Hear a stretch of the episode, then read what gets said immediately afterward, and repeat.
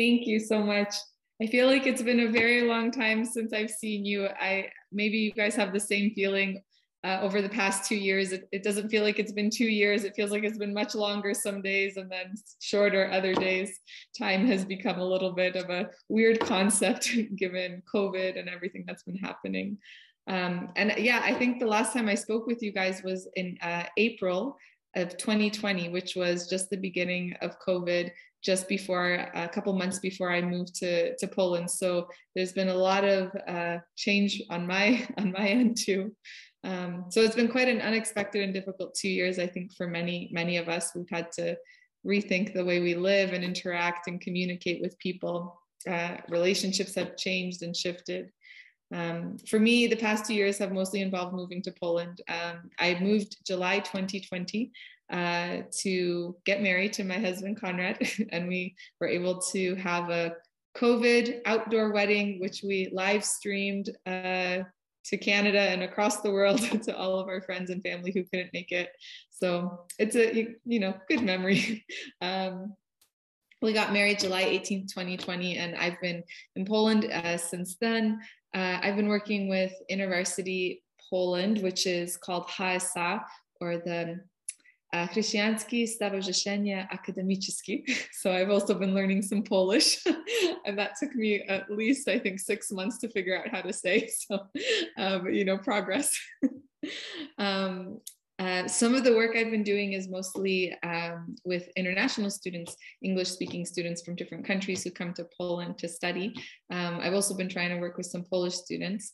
Uh, but also, um, I, I, didn't expect this, but I've been working with Russian speaking students. So I don't remember if you guys remember some of my background, but my parents and I immigrated from Russia. So I, I speak a little bit of Russian. It's enough to get by, but it's been uh, like uh, incredible that God has been able to use that in my ministry here over the past two years, and especially over the past three months as the war has broken out in Ukraine and so many refugees have come into Poland um, I, am definitely going to share a little bit more about some of the stuff that's happening with the refugee crisis in Poland, some of the ministry we've been able to do in our city. We live in a small town called Świnica.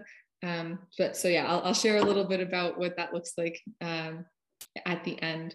Uh, but the, and the other the other news is uh, Conrad and I are expecting our first child in August. So uh, I think I was supposed to be with you guys a few weeks ago and I got very sick. So it's been very exciting time, but uh, definitely have to readjust my, my expectations of everything I can and can't do. um, but I'm really, really glad to be with you guys. I really wish I could be there in person and, and see you. Um, one, one prayer request is uh, for some, some of my uh, documents to come through. So I can stay in Poland, but I can't leave Poland. So I haven't actually been able to visit Canada. And it's one of my heart's desires to come and visit and just see people again after such a long time. Uh, but you know, God is good.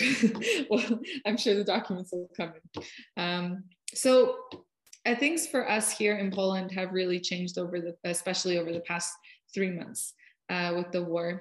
Um, over 3.3 million refugees have now come to Poland, and the first couple months we we mostly, uh, I think, uh, Poland was focused on uh, relief efforts. Um, and because we're here, we kind of got to do a lot of practical things. And one of the things I was able to do last month actually was preach at my church in Russian, which was uh, it, my Russian wasn't isn't the best, but with some help uh, with some friends from some friends, I was able to to preach. And my Russian uh, sermon was translated into Polish. Um, so even though I wrote this message uh, in English, I haven't been able to share it in English yet. So I wanted to share it with you guys this morning. Um, so I don't have a lot of experience with war. Um, this is kind of the closest I've ever been um, to an active war. I've never had to leave my home. Um, and like many people have had in the last few months. Um, but when I look at scripture, when I look at the Bible, when I look at stories of, of people uh, in scripture, uh, we see so many examples of God's people living in a time of exile or in a time of war or in a time of persecution. Um, I think of the Israelites who wandered the desert for 40 years after living in captivity in Egypt, or the uh, Israelites who lived under uh, or in exile in Babylon. Um, or I think of the disciples and the early Christians who lived under Roman persecution and occupation. or Jesus himself, he was a refugee when he fled to Egypt when he was just a baby, when Herod declared that he uh, wanted all of the young, young boys to die, Mary, Joseph, um, and Jesus fled. And so all of these examples show me that we can uh, see that God's people are familiar with suffering, they're familiar with war, and they're f- familiar with uh, being forced to leave their homes. And one of the questions I was asking, uh, especially over the last three months, is how did they find peace and hope when they lived in such difficult times of displacement? Um, how, what did they hold on to when they had no hope, no home, and um, an uncertain future? And there was one story in particular that God kept bringing to mind over the last three months, um, and that was the story of Hagar in Genesis. Um, and to understand the story of Hagar in Genesis, we have to kind of go back and understand the story of Abraham and Sarah. So God promised Abraham that he would make him a great nation. He would have many descendants. Um, God would bless him and his family. And through that blessing, God would bless everyone else, all the other nations around.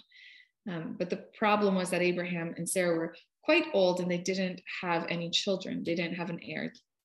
Uh, but God spoke to Abraham two times and he promised this will happen, it will come to pass. And right before the story of Hagar in Genesis 16, we read the story of God making a covenant with Abraham, the unbreakable promise uh, contract that said, uh, what, You will be a great nation, Abraham, you will have a son. But even though God promised all of this, that they would have a son, uh, Abraham and Sarah were impatient.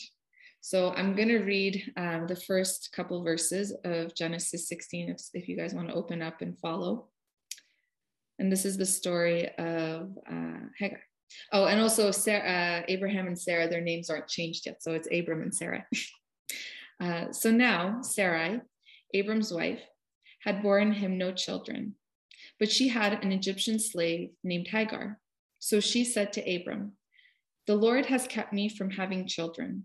Go sleep with my slave. Perhaps I can build a family through her. Abram agreed to what Sarah said. So after Abram had been living in Canaan 10 years, Sarai, his wife, took her Egyptian slave Hagar and gave him to her husband to be his wife. He slept with Hagar and she conceived. When she was preg- when she knew she was pregnant, she began to despise her mistress.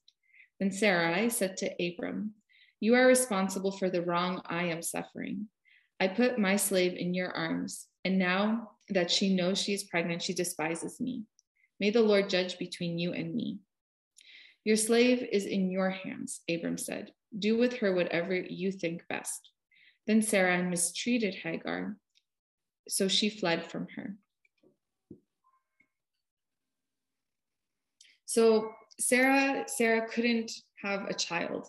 And um, in this culture, in this time, and in this context, it would have been a really horrible shame for them. Um, it was a difficult burden for Sarah for Sarah to carry. And even though God promised that they would have many descendants, I, I think Sarah and Abraham started to doubt that it was actually possible as they were getting older. And especially Sarah, because she made her own plan she told Abraham, if we had a, a child, if, eh, sorry, she told Abraham, Abraham, if you have a child with Hagar, I would, I will accept this child as my own, and we could ha- finally have this heir that God promised. It's a very uh, interesting idea. Uh, maybe it's weird for us when we read it uh, because we don't understand the pressure or the cultural context. But I think it's a clear example of what it looks like when we try to resolve our own problems with our own ideas instead of waiting uh, for God to come through with what He promised. And there have been many moments in my life where I have been impatient and I try to manufacture God's will in my life instead of waiting for Him to provide. Uh, and I can say from experience that it never went well. Like Sarah and Abraham, uh, it, like in Sarah and Abraham's case, uh, when I tried to take control and be God in my own life, it just created more of a mess than a solution. So, what happened in, in the story? So, who is Hagar? Let's look at who she is. Hagar is Sarah's servant. She is a slave from Egypt. Uh, she is a foreigner. She didn't have any power. She didn't have any position uh, in Jewish society. She didn't have family. And Sarah basically used her to accomplish her own goal. She became a, a, a sort of like a pawn in Sarah's attempt to bring about God's promise. And it says that Sarah mistreated her. And in another translation, it says treated her harshly. And the word used in this verse is the same word used to just uh, that was used to describe how the Egyptians treated the Israelites when they were slaves in Egypt. So Sarah wasn't just rude with Hagar, she was abusive towards her, very cruel, very harsh. So Hagar, she ran away into the desert. And I know that from my experience, sometimes we make bad decisions and we have to deal with the negative consequences of our mistakes. Um, but in this situation, when I read the story, it's hard for me to find what exactly Hagar did wrong. What did she do to deserve this kind of treatment? And I think, and this is an important piece, that Abraham and Sarah's lack of faith in God's ability to fulfill his promises led to Hagar's suffering. It was Abraham and Sarah's disbelief and their impatience that led to an uncomfortable and tragic situation for Hagar. And this isn't the first time either. When we read the story of Abraham and Sarah, when we read really any story in Genesis, we see examples of God's people forgetting about God's faithfulness. They try to make their own way, they try to make their, they try to be their own God, and they kind of create a messy situation. Um, and somehow God still, despite their meddling, is faithful to what he promises. He restores what we break um, with our desire to be independent. So Hagar is used, treated, mistreated, treated harshly by Sarah, and she finds herself alone and pregnant in the wilderness, which is something I can't imagine. Uh, she was without home, without hope, and she didn't have many options. But God saw her. So I'm going to read the uh, Genesis 16, 7 to 16, the second, second half of the story.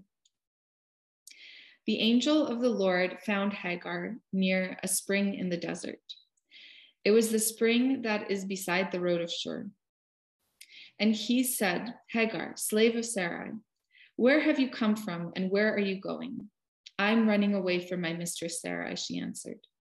Then the angel of the Lord told her, Go back to your mistress and submit to her.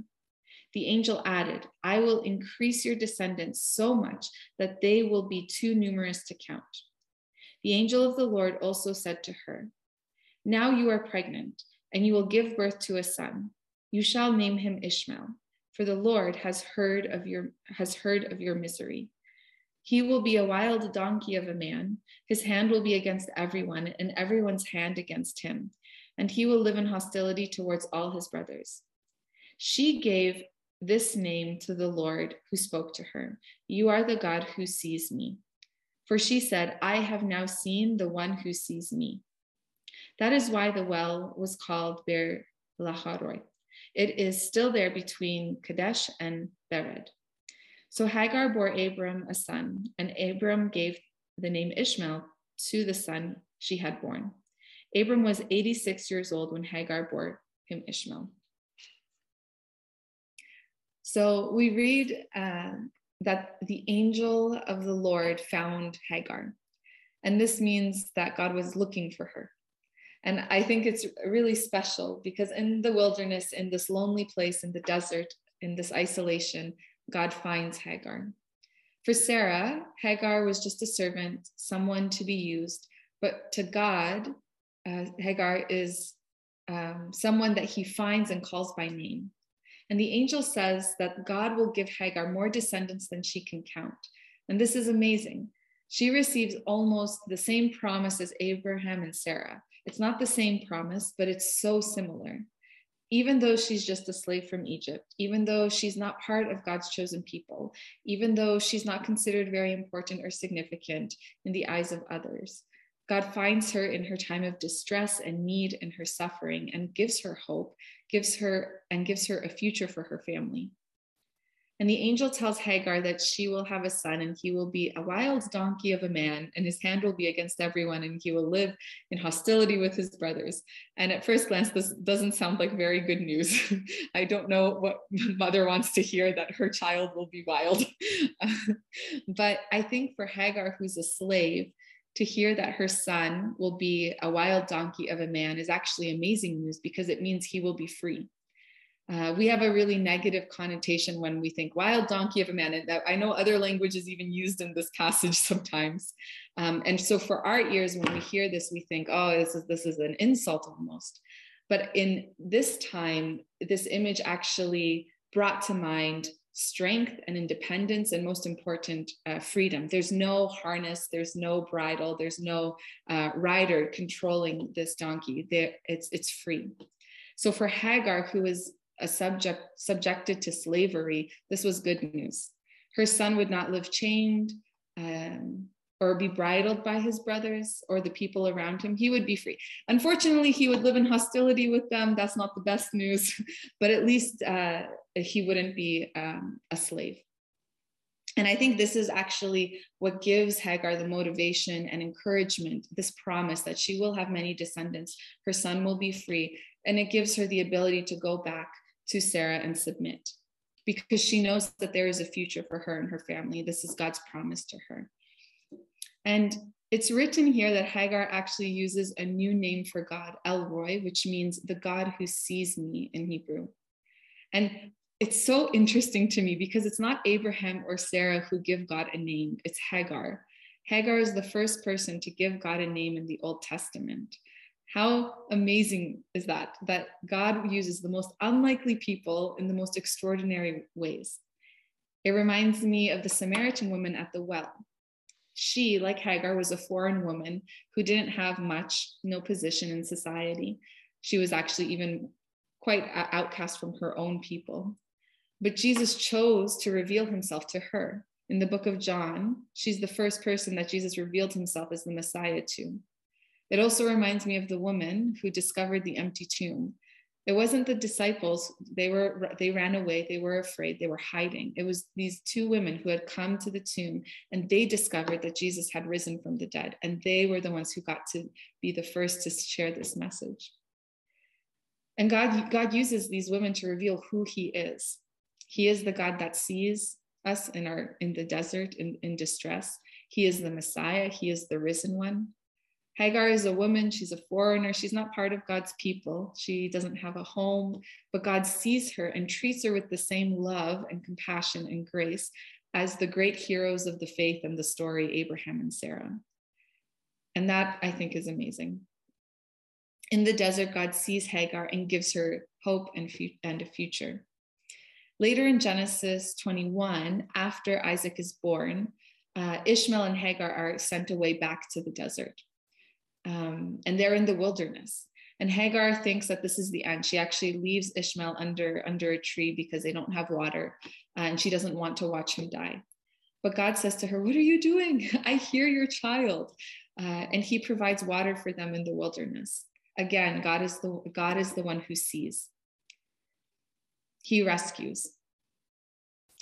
God is also faithful to Abraham and Sarah, even though they create a really messy situation by trying to take control of, of the situation, trying to produce God's promises in their life.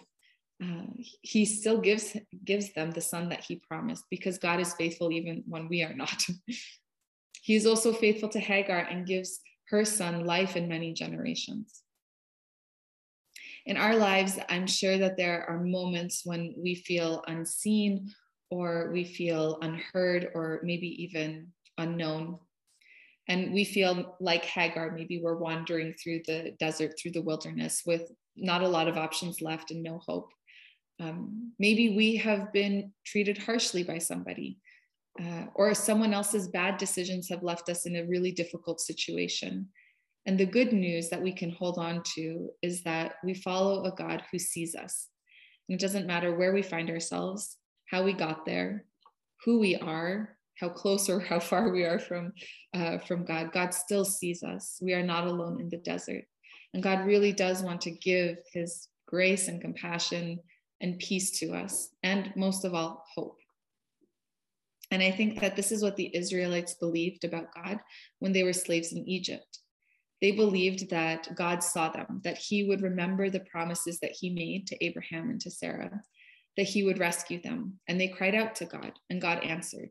He came and he rescued them. And I also think that this is what the Israelites believed when they were exiles in Babylon.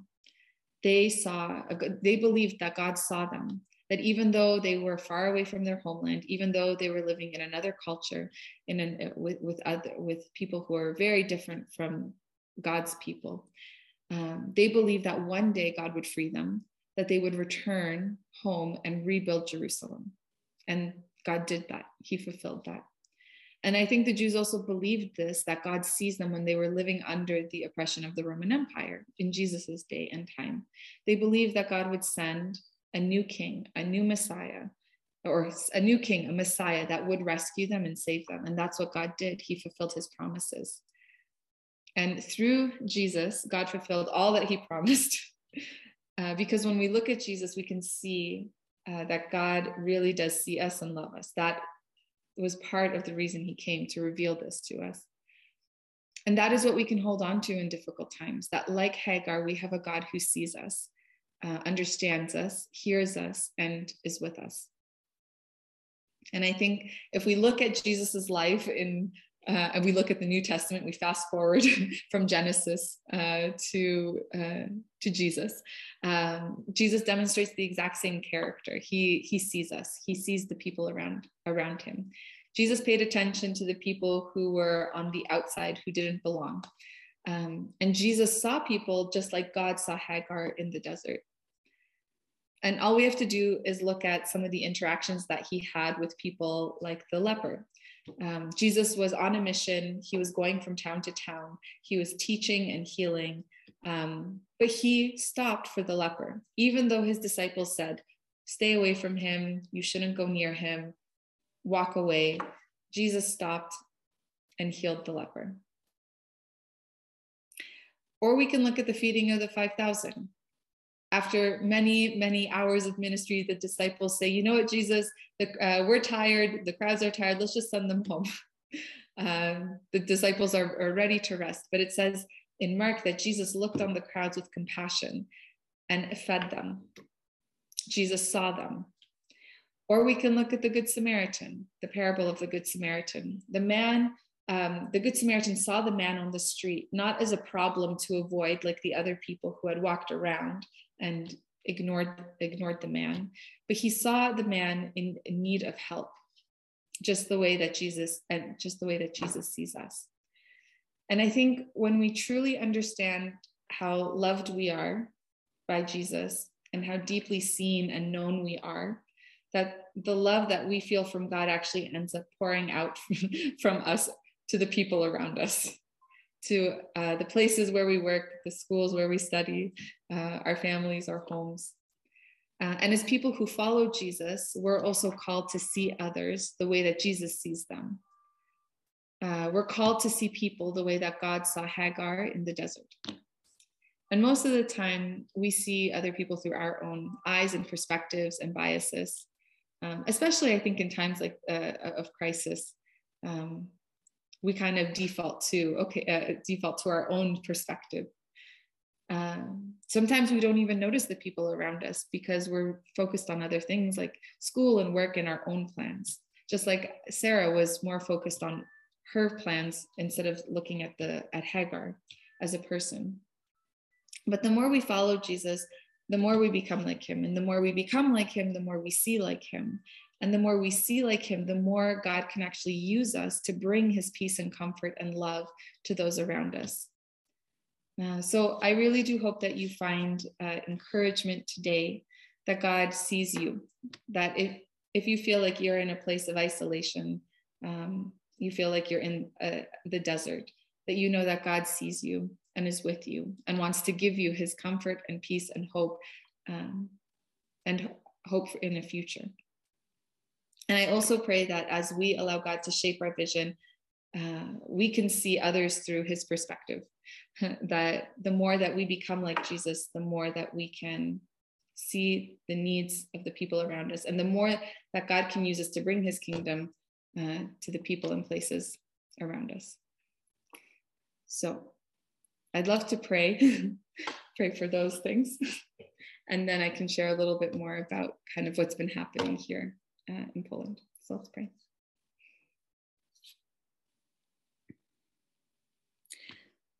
God, we thank you that you are the God who sees us.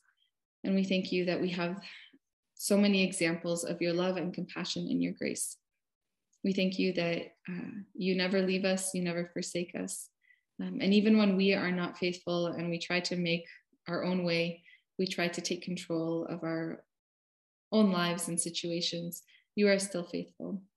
Uh, you redeem what we break and uh, you restore and order um, the, the mess that we create. And also, you offer us your hope uh, for a future. We thank you for that. Lord, I pray that you would help us to see uh, other people through your eyes, through your perspective. I hope that I pray that we would be able to become more and more like you um, and see people the way that you see them. Just like uh, you saw Hagar, just like Jesus saw so many and sees us, would you teach us what it looks like um, to see from your eyes, your perspective? Yeah, I pray that you would continue to uh, help us become more and more like you, Jesus, as we walk with you and we follow you. I pray this in your name. Amen. So, uh, the really the the story of Hagar has been really present in my mind because of what's been happening here in Poland. Um, we see a lot of mothers uh, coming with their children, um, traveling. They're they're I feel like they're in exile. They're far away from their home. Um, they've been left in a difficult situation. Um, uh, right now, like I said before, there's over 3 million refugees in Poland. Um, many Polish people have opened up their homes um, and are hosting. Many cities have opened up space. It's, it's really incredible to see how many have flooded to help um, in a lot of practical ways. Um, and uh, something we've been able to do here in Krynica, which is the town where I live. We're a small town and we're, we're, we're on the western end of Poland. So at the beginning of the war, I was really not sure that we would have opportunities to actually help uh, any refugees because I didn't think people would come so far. Um, but within a couple days, we already had three or four families um, who had in our city that we knew of, and and more coming. Um, our church has a hostel uh, so we we run uh, half the building is a hostel, half the building is a church. Um, so we were able to open up a bunch of rooms for families, and then open up a, a huge room with ten beds as like an extra overflow room um, to put people. Um, so that's uh, that was the first part of our kind of refugee relief work. What, but God has actually done a, uh, a, lot more than what than what we first planned. So I decided to try to do some fundraising because the church was really willing to open up space, but they said we don't have the funds. And I said, well, let me just ask some friends. Um, I asked, uh, I, I, wrote a letter and I sent it out, and then um, way more money came in than I expected. Um, so we were able to actually open up more rooms. We were able to uh, start supporting fa- uh, different families who were living uh, within the city as well. Uh, and the biggest cost, of course, is housing and food. um, so in our church, there were, I think, about 15 families who had uh, refugee families living with them. So we would try to help them with the cost of buying groceries and if there was any extra bills. And then one of the volunteers in our church, who uh, uh, she uh, Olga, she is Ukrainian. She's been in Poland seven years, so her Polish is amazing. Her her and she still speaks uh, Ukrainian and Russian. So she's been doing a lot of translating and working with the city hall and working with the local refugee relief center. So because we were connected with them, we were able to help house more people in in, in more places. Um, and as as more funds came in, we were just able to kind of share those with with people in the who, who were coming. So right now we have around 3,000 refugees in our town um, and 20,000 in our area. Um, and still people are coming, um, new people are coming and, and housing is the, is the biggest need. Uh, so we were praying um, about what to do with the extra funds that came in, and we really felt that God was showing us that we we can actually do a little bit more. So we started looking for apartments, um, and we started looking for more more place to more places to put people. Uh, we were finding uh, nice apartments, but they were small and they were um, there wasn't a lot of room. And I kind of was praying one day and I said, God, I know there's a big empty house just waiting for us. uh, would you please help us find it with like five rooms and it, there's it's bright because all the apartments were kind of dark or uh, some of the apartments were really far away. And I said, a good location, just that something that would be perfect for families to come and feel like rest and relief and just be able to have a couple months to settle in, kind of get their bearings, find work, um, and all those things. And the next day we found we we met a landlord and he said, I actually have this big empty house, seven rooms. It's a, a, house for workers. So there's already 12 beds there. Um, and we went and it was it was perfect. It, it, was exactly what I feel like God was was showing us. So so we decided to take those uh, extra funds, uh, rent the house. So we had enough for the deposit, we had enough for the first two months, and the the broker fee. Um, but really it's an incredible incredible place really bright really open. And what we're finding is that uh, everyone who comes um, it, it's a different situation. Um, we have one family where uh, one mom ha- came with her daughter and her daughter has two children and then also a, a, a grandfather. So it's a family of five but only the mom can work. So we're trying to work with her and say okay uh, we'll we'll help pay for for rent for as long as we can, um, so that you can you can continue living at the church. Um, other families, it's just one mother, one child who come, and daycare now is actually free for refugees. So um, the kids can go to daycare, and then the moms, um, a lot of them have found work. Um, but it's also really difficult to find work. You can imagine three million people coming to one country, looking all looking for jobs at the same time. Um, so again, we're, we're working with people uh, if they have work, if they don't have work, what kind of work they have, and then trying to figure out the best ways to support them. But really, people do just need those three months to kind of uh, settle, um, recover from the trauma of, of having to flee. Some families said they had 13 minutes to pack before they got into the car and started driving to the border. Others spent three or four days just traveling on trains. Um, so every family is different. Some families have returned to Ukraine, um, to the western part where it's a bit more safe. Um, others have moved on to different countries in Europe. But yeah, every story is different. And uh, it, it is amazing that God has given us the funds to be able to support people in different ways. Um, and then also to to speak. So God has uh, given me my Russian. I've been translating from Russian to Polish as, as best as I can with the limited language I have with both. But yeah, I think God's just been, it's a horrible situation, but we've been seeing God's faithfulness and provision and grace uh, in so many ways. Um, and we also started Polish classes. So one of the, that's been one of the highlights. Finding, um, knowing the language is really important when you're looking for work. So we've been uh, working with teachers and getting textbooks and getting classes going at the church as well. Mm-hmm. So I, um, I am collecting funds for that. um, it's it, really there's two options. There's the, I've been asking people just to e-transfer me, uh, and I'm setting up a GoFundMe next week, and I'll send the link uh, with an update. So we we kind of finished the first three months. Um, I, I, have this. I'm writing up a report of like what, what we've been doing for the past three months, what funds have come in, and then kind of like looking ahead to the next six months. What do we need to to keep supporting refugees? So I will definitely send that to you guys next week. um, with pictures and, and links. yeah. So that's kind of, if there's any questions, I'd love to answer any questions about what's going on because I know it, it if uh, the the farther away you are, sometimes the further away you feel from the situation.